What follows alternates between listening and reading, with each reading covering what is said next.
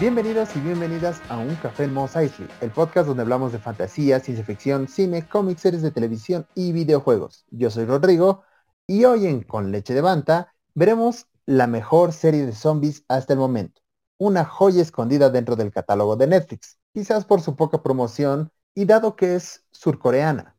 Y ni hablar de la saturación del género en los últimos años. Pero hoy veremos por qué vale la pena ver Kingdom.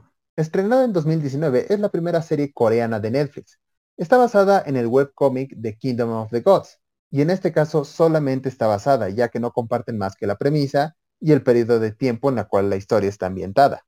La serie es un drama feudal ubicado en la dinastía Joseon, después de la guerra con Japón, donde somos testigos de un drama sobre la corrupción y la lucha de poderes, y es justamente en eso que destaca la serie y lo que la vuelve única en el género. Los zombies son el contexto, no el centro de la historia. La trama sigue al príncipe heredero Li Chang, quien debe tomar el poder dado que su padre se encuentra enfermo de viruela y corre el rumor de su muerte, mientras que el clan rival Haeun Cho lo mantiene vivo hasta que la reina pueda dar un heredero varón. A la par vemos como una pequeña población de Dognae muere y se transforma bajo extrañas circunstancias, justo cuando el príncipe heredero está cerca de la ciudad, por lo que debe enfrentarse a la amenaza de los zombies y a la vez luchar contra el clan rival.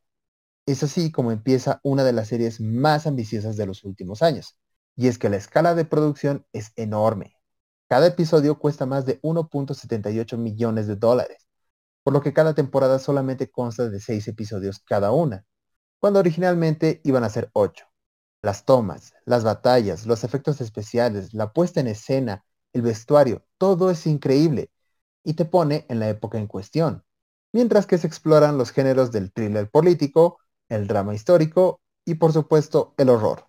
La serie no separa a la política y a la plaga, dado que son decisiones de la burguesía lo que causa el brote en primer lugar mostrando cómo la corrupción, la avaricia y la desigualdad social cometidas por la clase dominante sirven como camuflaje para la usurpación política. A lo largo de las dos temporadas y un reciente especial, Shin del Norte, cambia las reglas normalmente aceptadas en el género de los zombies, ya que, sin entrar en spoilers, en la serie la enfermedad no es debido a un virus, sino algo más mundano, lo cual afecta el comportamiento de los infectados. Son más rápidos, letales y tienen un detalle particular con las horas del día, que en lugar de ser un pretexto dentro de la historia, es usado como un punto central de la trama, tanto para el protagonista como para sus oponentes.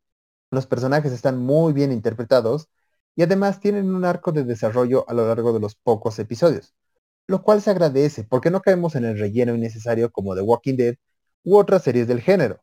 Tal vez los personajes más complejos e interesantes son los femeninos, como la reina Cho a Shin o Seobi, dado que sus hazañas tienen más relevancia dado el periodo histórico de la serie, donde la mujer obviamente era dejada de lado y subestimada. Y como punto final, la serie no se vuelve repetitiva. Las secuencias siempre son novedosas. El ataque de los zombies, las batallas, buscan un nuevo enfoque en cada oportunidad, por lo que siempre se tiene un nuevo ángulo que ofrecer. Es por esto que recomiendo que puedan darle una oportunidad el fin de semana viendo primero las dos temporadas y luego el especial, que si bien es una precuela, es del personaje que recién aparece al final de la segunda temporada.